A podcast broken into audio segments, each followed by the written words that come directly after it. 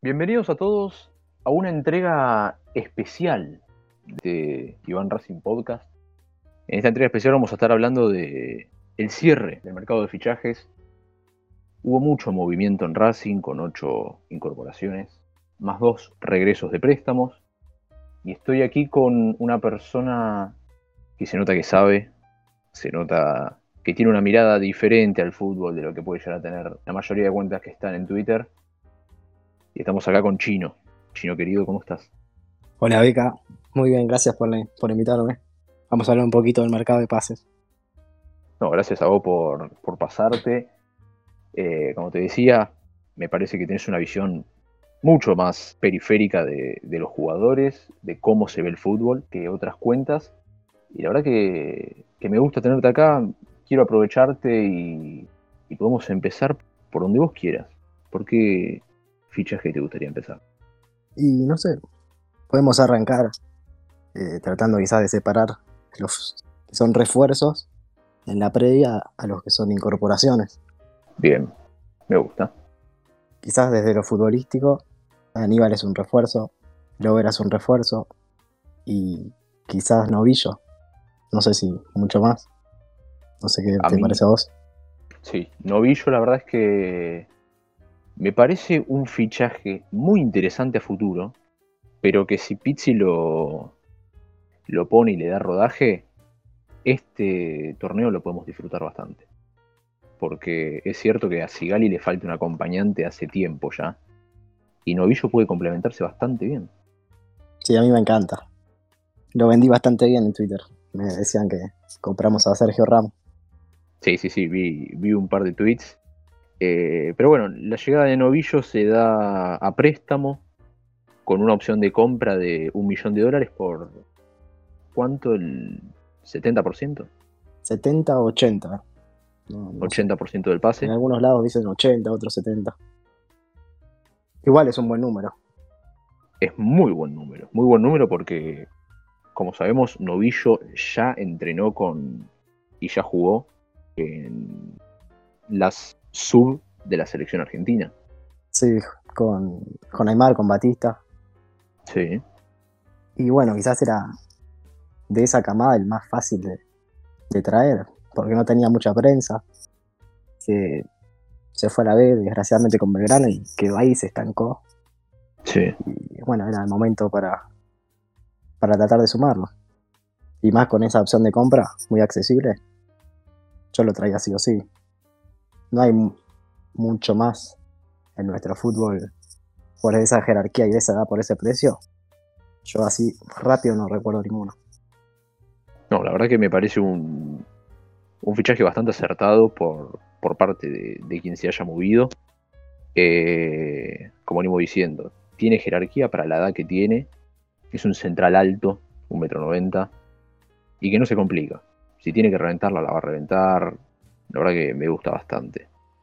Sí, sí, que es muy, muy grandote, muy grandote. Eh, muy firme en el uno contra uno. Siempre trata de pegársele al, delantero porque lo, físicamente le va a ganar. Tiene muy, buen cabezazo. También me sorprendió bastante que constantemente trata de anticiparse. Lo cual puede ser bueno y malo también. Sí. Porque muchos partidos local, Racing defiende muy fuera del arco, muy lejos del arco y si se anticipa y ponele que se equivoca, puede dejar un, hueco y le pueden lastimar ahí a las espaldas. Ya ha pasado. Por darte un ejemplo, contra River en ese partido, eh, los primeros tres goles fueron los tres iguales. Sí. Orbán y Sigali muy abiertos, con mucho campo atrás y bueno, los delanteros de River no. Tuvieron tres, metieron tres. Sí, sí, sí, sí, los que tuvieron lo supieron aprovechar.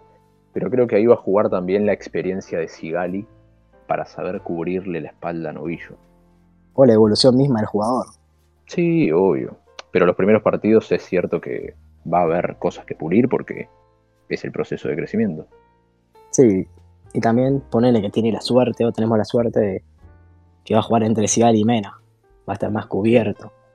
Sí, menos mal que renovó Mena, ya que estamos.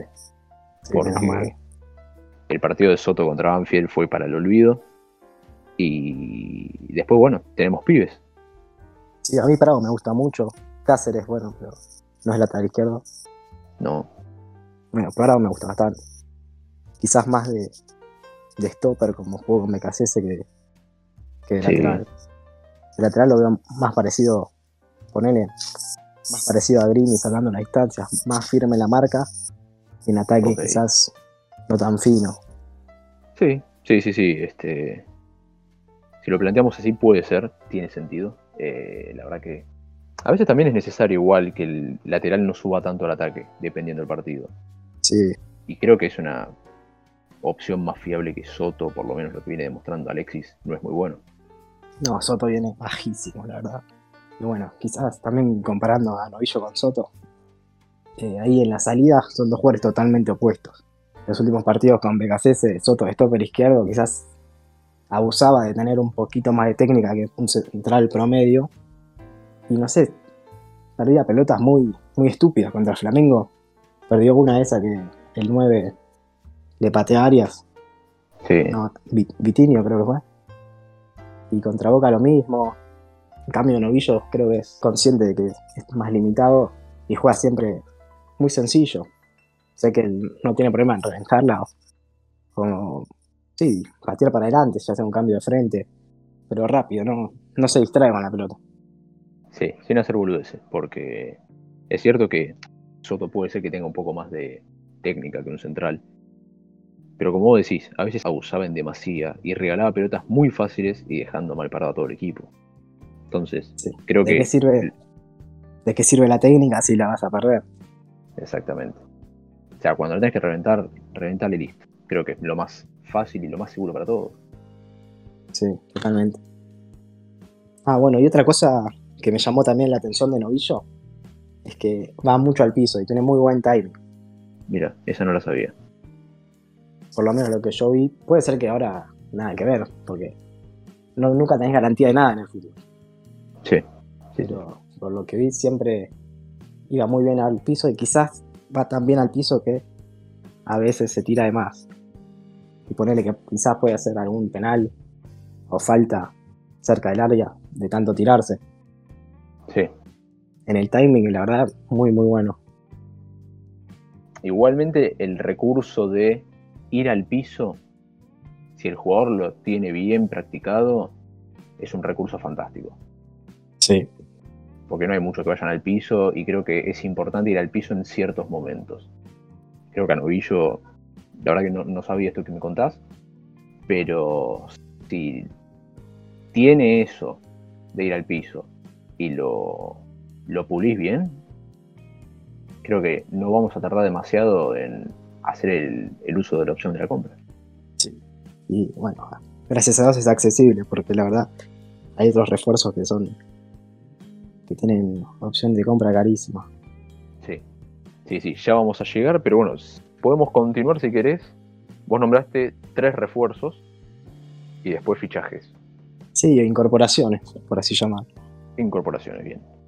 Tenemos a Novillo como primer refuerzo, Aníbal Moreno, proveniente Sí. de News. La verdad que yo no, no, no pensé que Racing podía incorporar a este jugador. No pensé que Newell's lo iba a vender al fútbol local. Jugador con una técnica, una calidad impresionante. La verdad que a mí me encanta. Le tengo mucha fe. Había estado en el radar de River el año pasado, si no me equivoco, que le habían pedido como 7 u 8 palos y River había salido corriendo. Y nosotros por 2 ahora y 12 el año que viene. Creo que es entre, la- el total sería entre 5 y 6, dependiendo cuándo se ejecute la opción. Ok, Pero igual es un buen número. Si, si rinde, lo puedes revender en 10 millones fácil. Sí, que encima eso es algo a tocar. Es un pibe. Sí, categoría 99. Sí, sí, sí. Este. Categoría 99. Estamos trayéndolo a préstamo con eh, obligación de compra. Por el 50. Por el otro Por el 50, es opción. Tengo entendido. Y creo que, como vos decís, si rinde a futuro le puede sacar mucha plata. Bueno, muy, muy bien invertida la plata de Saracho. Totalmente de acuerdo. Diferentes características, pero de igual o mayor jerarquía. Sí. Sí, sí, sí. Este... Creo que hacía falta un jugador en esa posición porque el torneo pasado habíamos puesto parches, pero ninguno se había adaptado correctamente. Está bien que tuvimos que sufrir la baja del chileno Díaz, que te hizo todo un contratiempo, pero faltaba alguien en el mediocampo que sí. a suplir a Matías. Y yo a Aníbal Moreno lo veo bastante bien, ¿eh? Sí, la verdad, a mí me gusta mucho. Más teniendo también en cuenta cómo se desplomó el nivel de Lolo desde que se lesionó Marcelo Díaz. No, no es el mismo. Creo que en dos o tres partidos, si Lolo sigue así, le va a sacar el puesto. Cuando esté con un par de entrenamientos con ritmo, va a jugar él. Sí, que encima, eh, algo que hay que aclarar también, porque hay mucha gente que esto tal vez se lo confundía, Aníbal Moreno es un jugador ofensivo, no es un jugador defensivo. Sí, un volante mixto, moderno. Sí, pero es más tirando para la parte ofensiva que defensiva. Y es otra característica a tener en cuenta. O sea, poniéndolo adelante de Neri Domínguez, vamos a ponerlo así, puede ir bastante bien. Sí, creo que ponerle de interno izquierdo sería donde mejor rinde o donde más cómodo se siente. Y también te brinda tiro de afuera con Rojas tenés otro pateador más, ya que los delanteros de Racing últimamente tienen tan poco gol, tienen que convertir los volantes para tratar de suplir esa ausencia de gol. Encima ahora sin Lisandro, sí. sin Cristaldo, con Zitanich que no hace un gol desde 2019, Reñero con pubalgia, está un poquito complicado. Sí, creo que la responsabilidad recae en los mediocampistas y es cierto que eh, el hecho de tener tiro lejano es bastante importante porque no hay muchos jugadores que lo, utilicen. Creo que el más reciente que tenemos es Rojas o Paul Fernández, pero después de esos no recuerdo ninguno. Rojas creo que mucho más que Paul por la cantidad de goles que hizo. Paul creo que habrá hecho dos o tres goles, Rojas hizo siete. Sí, sí, sí, obvio, obvio que sí. Este, y después el tercer refuerzo me habías dicho Chancalay. No, lo era. Lo era. Pero es un refuerzo en la previa que para mí no va a terminar siendo refuerzo por la opción de compra. Viene para darte una mano un año y cuando te querés acordar ya tiene que volver. Tiene opción de compra por 5 millones de dólares. Por el 70% del pase que me parece totalmente excesivo por un jugador que jugó tan pocos partidos en Grecia. Sí, el cargo ya es altísimo, medio palo. Es caro. Sí, sí, sí. Pero tenemos, tenemos a Lovera que lo poco que vimos de él en, contra Banfield no fue malo. Sí, a mí me gusta Lovera. Arrancó bien en Grecia la primera temporada, pero después del COVID jugó solo dos partidos, después de la pandemia. Pero la primera jugó, jugó 29 partidos, tuvo bastante continuidad. Bueno, lo mejor que vimos de Lovera fue con el Chacho, en central. Sí, con el Chacho y, con, Coca. Sí, es un jugador que se puede mover por el tercio final del campo. Puede, puede, jugar de lo que sería enganche o media punta. Eh, te da esa versatilidad. Es rápido, es chiquito, es ágil. Y como vos decís, en Grecia había empezado jugando, jugó Champions y jugó Europa League, pero después de la pandemia no, no tuvo mucho rodaje. Y tal vez esa es la incógnita. ¿Cómo viene? ¿Cómo llega? La cuarentena lo mató.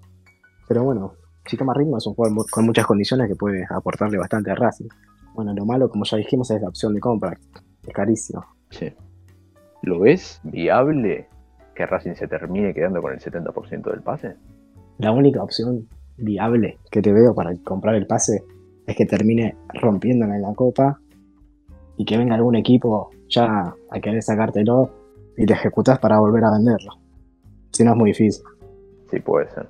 Tiene sentido. Este, si querés, continuando con esto de que no sabemos cómo puede llegar, tenemos el caso de Esqueloto. Sí. Esqueloto fue el primer refuerzo, jugador que desarrolló casi toda su carrera en Italia. Sí, se fue, se fue muy joven de acá. Sí, sí, salió de Banfield. Que creo que su mejor cara la vimos cuando estuvo en el Atalanta, en el Inter. El Kievo. Sí, en el Sporting no le fue mal. Su primera temporada en el Brighton también bastante aceptable. Pero ya hace dos temporadas que viene jugando poco y nada. Exactamente. Y ahí la incógnita es cómo llega Esqueloto. Y por lo que dicen físicamente, por la inactividad que tuvo, es un desastre. Pero bueno, era sabido. Aparte, queramos o no, es un jugador de una buena trayectoria en Europa, que lo incorporaste totalmente gratis. No sé si le compraron el pase o no, no creo, pero en teoría llegó, llegó gratis. Sí, llega gratis con mucha experiencia en la espalda. Él supuestamente había declarado que no importaba lo económico, que él quería venir a Racing para cumplir un sueño. Eh, con la vendida de humo que estuvo metiendo antes de llegar, yo te digo que ya me compró. Es que sí, un jugador de. No es de extrema jerarquía, pero tiene una buena trayectoria. Un jugador de esa trayectoria. Que se muere por jugar en Racing y viene gratis. ¿Cómo le decís que no? Puede ser un desastre. Puede no marcar a nadie, pero yo lo traía igual. En la previa yo lo traía igual. Obvio que sí. A ver, sin haber visto un solo minuto de él con la camiseta de Racing, yo digo que es un jugador más que aceptable que haya llegado en este preciso momento como están las cosas. Porque encima, si vemos a los otros grandes, Boca trajo a Rojo gratis, San Lorenzo no tuvo muchos fichajes, no sé si tuvo tres o cuatro, sí. e Independiente cerró a tres que son uno peor que el otro. Sí, bastante flojo. Este mercado de pases en general. Sí. Y bueno, tampoco había muchas alternativas en el lateral derecho. Creo que si en el mercado local, si ibas a buscar un 4, ibas a buscar a Alex Vigo, que lo cerró River. Lo cerró River, sí. Y si Racing no compró el pase de ningún jugador, trajo todo a préstamo, no, no, sería muy raro que le compre el pase, el pase a un 4. Sí, Alex Vigo me parece fantástico. Pero, como veníamos hablando, creo que como Racing contrató todo a préstamo, o la mayoría, el único jugador gratis que había era Esqueloto y buena incorporación. Estaba, como, como dijimos, estaba gratis, tiene una buena trayectoria y se moría por jugar en Racing. Yo lo traigo igual, aunque no marque a nadie. Totalmente, totalmente de acuerdo. Pero también hay que tener en cuenta que nunca jugará el fútbol argentino, que viene de una inactividad muy fuerte, le va a costar varios partidos tomar ritmo, tomar nivel. Es muy probable que mejores que el otro ni siquiera lo veamos este semestre. Y va, va a haber mucha gente que en el segundo o tercer partido va a salir a matarlo. Y es algo que es muy probable que los primeros 5 o 6 partidos sean flojos. Sí, a ver, que también hay que tener algo en cuenta y es que no va a tener mucha competencia, porque es, para mí, para mí, Pizzi va a estar entre Pichud y Esqueloto o Juan Cáceres para ocupar el lateral derecho. Eh, yo pienso que sí. a Fabri Domínguez lo ve más para el medio campo. Sí, sí. Y también Domínguez de 8 te hace mucho más, no sé si fácil o más llevadero la tarea del 4, un 8 que, que tenga una mano también en defensa. Sí, sí, sí, totalmente. Es más, te, te digo, creo que Esqueloto y Domínguez por la banda derecha se pueden complementar muy bien. Sí, a, a mí me encanta eh, Fabricio. Lo único que no me termina de. O sea, que. La única defecto que le veo, por así decirlo, es que no hizo ningún gol, tiene poco gol. Y si los delanteros no hacen goles, quizás Pizzi busque poner un extremo con más gol. Como Lovera, Chancalay, sí. Melgarejo. Por eso quizás corre un escalón un o un pasito atrás. Sí, ten, tenés razón, tenés razón, la verdad es que no lo había pensado así. Pero sí, tiene sentido y, y puede ser que corra por detrás tanto de Lovera como de Melgarejo o de Chancalay, otro jugador que llegó a préstamo desde Colón. Sí. A mí me sorprendió bastante porque Racing tenía bastantes variables ahí, variantes, como Melgarejo, Lovera, el propio Cuadra que también volvió, Fabricio, Fertoli. Pero bueno, como viene a préstamo, es una variante más, se viene a sumar con una opción quizás cara, pero accesible. Estamos hablando de dos palos y medio por el 100. Ok, sí, es accesible. Sí, teniendo en cuenta también que es un jugador joven, igual que, igual que Aníbal. Sí, sí, sí, sí, tienen más o menos la misma edad. Y es cierto que a mí también me sorprendió cuando llegó, porque yo pensé que las variantes en ese puesto eran más que suficientes. Y no solamente con, estamos hablando de los jugadores asentados, medianamente asentados, sino que estamos hablando también de los pibes de Tita. Sí. Entonces, me hizo un poco de ruido apenas lo vi, pero lo que vimos de él contra Banfield tampoco fue malo. No, bastante atrevido, encarador. Creo que se siente cómodo por las dos bandas, quizás un poquito más por la izquierda. Pero bueno, sorprendió eso. Que extremos ya había varios y quizás era más conveniente otro delantero de área que un extremo. Sí, sí, yo estoy de acuerdo con vos. Ya lo tenemos en Racing, eh, en una posición que hay varios jugadores, hay varias eh, opciones, pero no hay tantas opciones en el puesto de delantero. Y ahí llegó Copetti, el 9 de Atlético Rafaela. Sí, la verdad que a mí me ilusiona bastante por las referencias que leí, porque la verdad no lo vi jugar nunca. Y bueno, tiene una opción aceptable, un palo y medio. Sin verlo jugar, me da la sensación, como de presentimiento, que es un Ubita Fernández, pero más físico. Mirá, yo había estado buscando mucha información sobre Copetti y encontré gráficos de Sud Analytics, página de Twitter, que estuvo haciendo varios y los hizo muchos tweets dedicándoselos a, Copetti. Y para que te des una idea, en números, en estadísticas, es mejor que, por ejemplo, Soldano, el 9 de Boca. Sí, también compite en otra liga, pero bueno, no deja de ser mejor, en los números por lo menos. Sí, obvio, obvio que sí, no es lo mismo la B que la A, no es lo mismo la B Nacional que tal vez Copa Libertadores. Pero para que te des una idea, Copetti tiene más duelos ofensivos ganados, tiene más remates al arco que Soldano, más regates exitosos, tiene más pases claves, más gol, más faltas recibidas. Es un segunda punta que, por lo que leí, buen juego aéreo, le gusta presionar. Yo le tengo fe. Yo me lo pondría también de 9 solos, porque no, si Reniero no está bien, si Tanicha está flojo, no hay, no hay mucho más. Hay que ver cómo se adapta a jugar de 9 solo. En Racing jugó de 9 Sí, sí. solo Vieto, jugó Auche en su momento. Creo que podría bancársela. Sí, yo creo que condiciones tiene para jugar de 9, de único 9 en Racing. Es cierto que hay que ver cómo se le da. Él en Rafaela siempre jugó con otro 9 al lado. Pero bueno, hay que ver si Pizzi también sabe rodearlo. Y bueno, también depende si Reniero deja de las dolencias por la pubalgia, quizás pueden jugar juntos, creo que sería una. se complementaría muy bien. Pero para eso tiene que estar bien Reniero, sino que juegue otro. Sí, sí, obvio, obvio que sí. No vas a sacrificar a un jugador para consentir a otro, que encima tampoco sabes cómo se van a, a complementar. Es una apuesta muy buena, pero bueno, es un préstamo con opción de compra. Entonces, si la apuesta sale bien, pones el palo y medio, y si la apuesta sale mal, el jugador vuelve a Rafaela y, Y listo. y hablando de Rafaela, tenemos otro jugador que trajimos de Atlético Rafaela, que es el arquerito. Sí, Tagliamonte. ¿Cómo lo ves a Tagliamonte?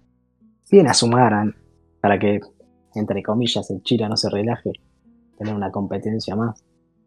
Yo creo que no, no va ni debutar en Racing. Creo que va a seguir Arias y Gómez como primera opción. Yo pienso como vos y la verdad es que me pareció una boludez que hayan ido a buscar un tercer arquero. Está bien que lo trajeron a préstamo, ¿eh? Sí, Y está bien que es para que el Chila no se relaje. Pero...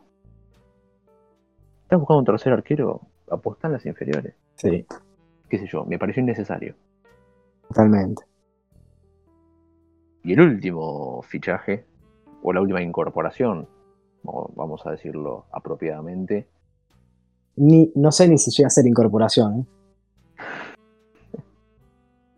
La última llegada al club de un jugador se dio horas antes de que cierre el mercado de pases y es Piatti. Sí, la verdad, a mí me sorprendió. La única, eh, el único motivo por el que viene es porque para darle un gustito a Pisi, porque futbolísticamente estuvo muy lejos de su nivel. Encima se fue mal de San Lorenzo, hablando de más, bloqueando. Sí. Y si no fuera el técnico de Racing, imposible que haya. Que hoy esté en Racing, básicamente. Mal de timing Racing. Era ocho años antes este fichaje. Hace mucho que Piatti no es lo que fue en, en Libertadores de San Lorenzo. Eh, es discutible. Hoy, por ejemplo, Pilludiño tiró un comentario diciendo ¿por qué? ¿Para qué? ¿A quién se le ocurrió que voy a hacer un buen refuerzo? Y tiene razón. Porque es como vos decís, ¿lo traen para darle un gusto a Pizzi? Sí. Pero ¿qué tan necesario es? Hoy, por ejemplo, para mí, Rojas es 10 veces más que Piatti. Sí, 15 veces más que Piatti. No solo eso, también dejó de ser ese volante ofensivo picante, tiene 36 años, perdió el cambio de ritmo, de lo físico. Sí. No lo veo jugando 90 minutos. Yo lo, Ni en pedo. Yo vi su primer partido en la cancha de su vuelta a San Lorenzo contra Racing, con, cuando ganamos 1 a 0, un de caramelo. No, no existió sí. en la cancha. Parecía yo volviendo a jugar después de la cuarentena con mis amigos, físicamente. sí, sí, sí, sí. Es cierto que el último tiempo que estuvo en San Lorenzo no fue bueno el paso de Piatti. Incluimos lo que vos dijiste que se fue mal. Yo la verdad es que, por más que llegue libre, no le tengo para nada de confianza. No le tengo ni un poco de confianza. Yo tampoco, la verdad. Y más porque tenés un montón de variantes. Las inferiores de Racing en ese puesto tan explotadas de jugadores.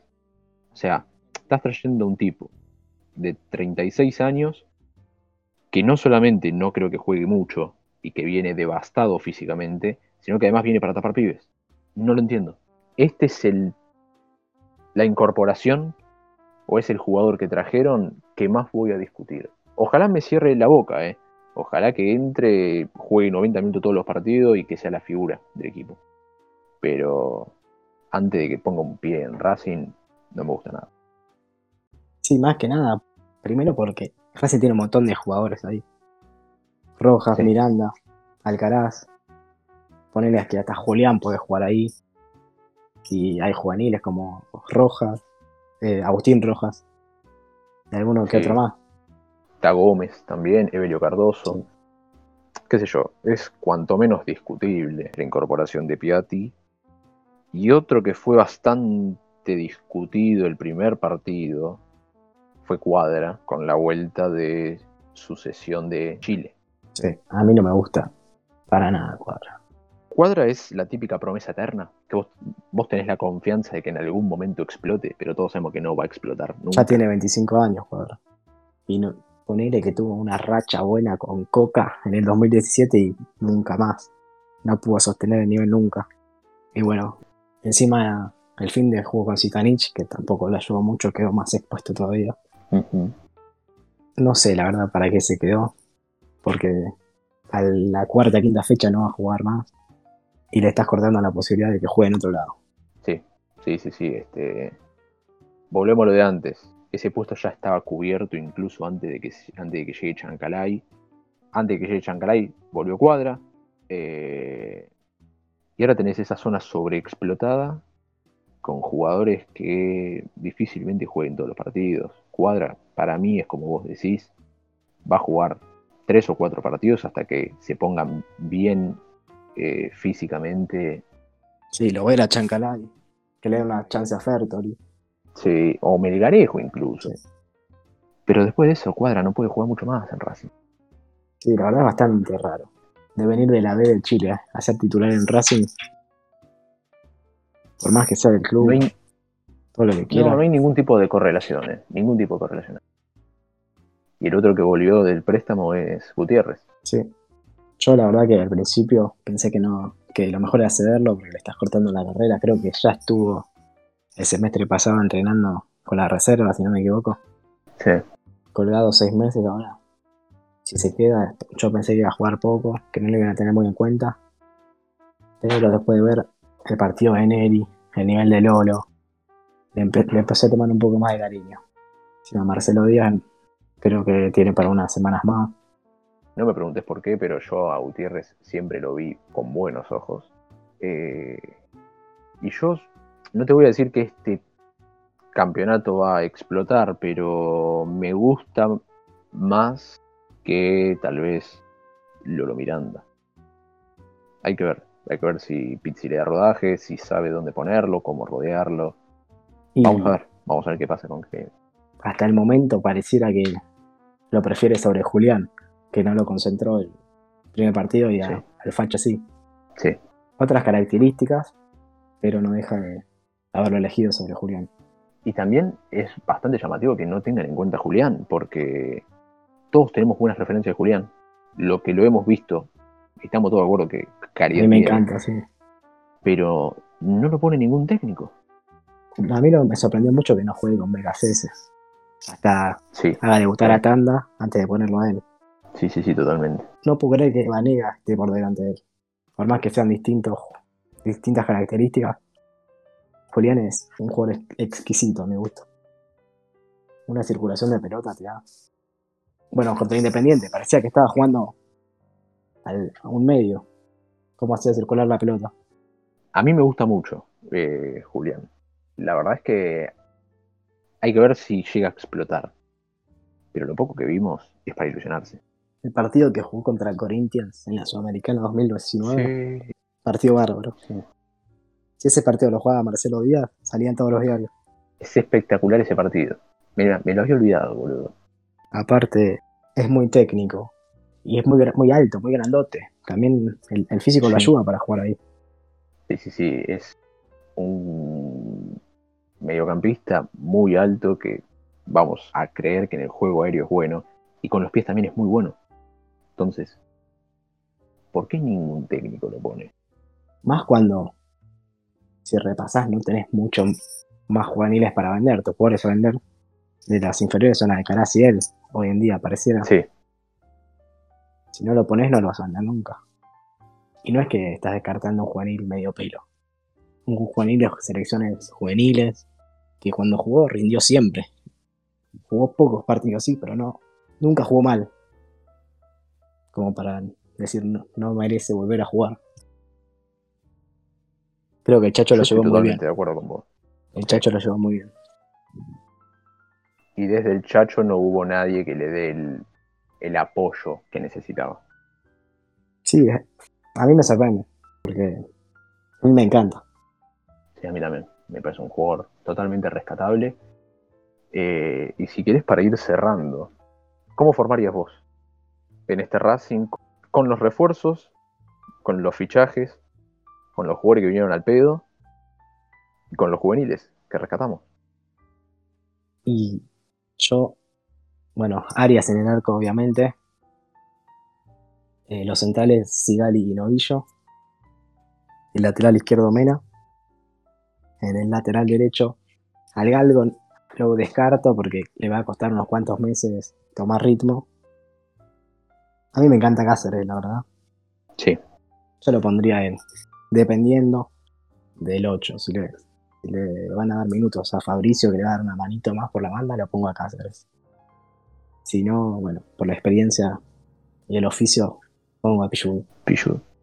En la mitad de cancha, de 5, yo lo pongo a Julián, hasta que vuelva Marcelo Díaz. Como Epa. internos, Rojas y Aníbal. Por la banda derecha, cuando esté bien de lo físico, yo le doy rodaje, rodaje a Garret. Demostró cosas muy, muy interesantes y hay que darle continuidad para ver si puede volver a ese, hacer ese juego tan desequilibrante que dejaba pintaba a cualquier jugador que encaraba. Sí. Por la izquierda, eh, Lovera. Y hoy en día el 9, sin verlo jugar, tiene que ser Copetti. Reniero está tocado y si hecho no puede jugar en Racing. Por lo menos los 90 minutos del titular no puede jugar. Mira, agradezco haberte mandado el mensaje para decir de hacer esta charlita. Porque creo que vemos el fútbol bastante parecido. Eh, la banda derecha tiene que ser de Garré, para mí también, cuando esté físicamente bien. Sí. En, en el mediocampo, yo lo pondría Rojas atrás de Copetti, en una especie de enganche, y dejaría a Aníbal de doble 5 con el Chelo Díaz cuando esté. Eh, creo que lo único que puedo llegar a discutirte un poco es eh, Lovera, pero porque tampoco sé qué otra opción poner. No es que no me guste Lovera, pero hay tanto para elegir. Sí. también es un jugador muy disciplinado. Tácticamente acá lo matan, en Twitter siempre lo matan, pero le pegan de más. No es tan malo como. No es mal jugador. Tampoco es un. Fue el goleador. pero es buen jugador. Fue el goleador del ciclo de Gacese. Sí, y sin ser nueve. Y jugando, alternando a veces. Porque el ciclo de se arrancó. El mejor, los mejores partidos de Cacese contra San Lorenzo y contra Independiente, esos dos partidos que fueron los donde se vio el mejor fútbol de Becasese. Sí. No, ni jugó Fertoli.